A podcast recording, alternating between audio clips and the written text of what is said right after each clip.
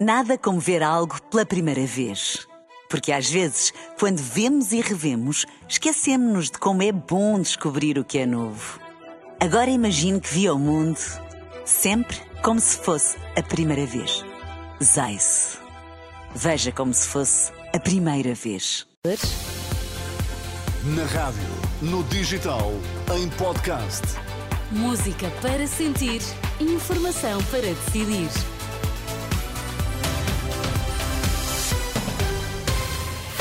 Na Renascença temos as notícias das 5 com a Ana Rita Borda de Água para já os destaques. Olá, bom dia, Ana Rita. Bom dia. Pedro Nuno Santos diz que não pode ficar calado quando ouve Luís Montenegro falar de pensões ou do choque fiscal.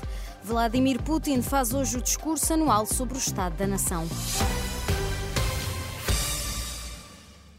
Pedro Nuno Santos diz que não pode ficar calado quando ouve Montenegro falar de pensões ou do choque fiscal. No comício em Santarém esta quarta-feira, o líder do PS pediu desculpa por ter de falar do programa da Aliança Democrática e, pelo caminho, lançou críticas aos jornalistas Susana Martins. Ao quarto dia de campanha oficial e com sondagens a darem o PS em desvantagem face à AD, Pedro Nuno Santos critica não só Luís Montenegro, mas também os jornalistas.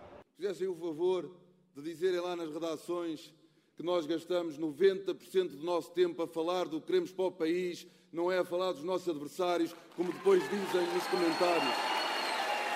É que depois editam, editam e os comentadores só veem a parte editada e pensam que nós só falamos dos nossos adversários. Sim, Pedro Nuno Santos falou das propostas do PS para o SNS, por exemplo, mas boa parte da intervenção em Santarém foi dedicada à AD. Trazem passos coelho para a campanha, lembram os cortes nas pensões, querem recuar na interrupção voluntária de gravidez e nos direitos das mulheres e estavam à espera que nós ficássemos calados.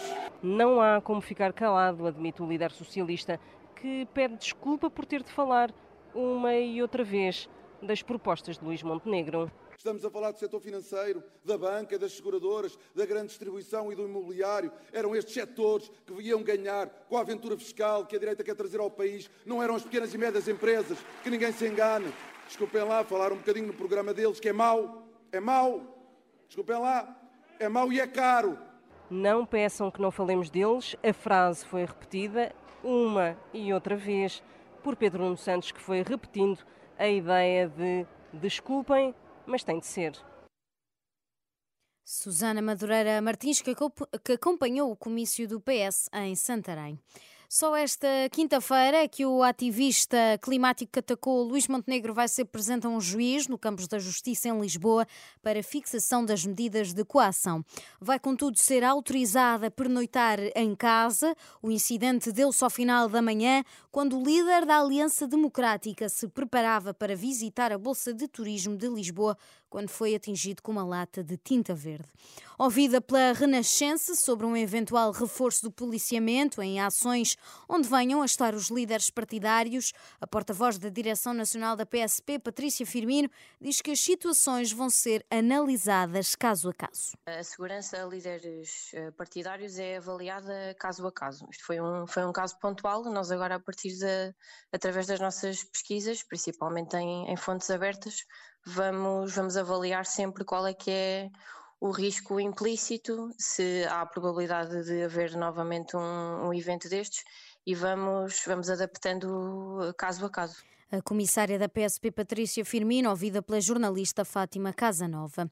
O presidente russo Vladimir Putin faz hoje o discurso anual sobre o estado da nação, na véspera do funeral do opositor Alexei Navalny e a poucas semanas das eleições presidenciais, nas quais procura a reeleição para um quinto mandato. Segundo o Kremlin, o discurso de Putin será centrado na campanha militar na Ucrânia, que entrou no terceiro ano, bem como no desenvolvimento económico do país face à pressão das sanções ocidentais e em questões sociais como a necessidade de aumentar a taxa de natalidade.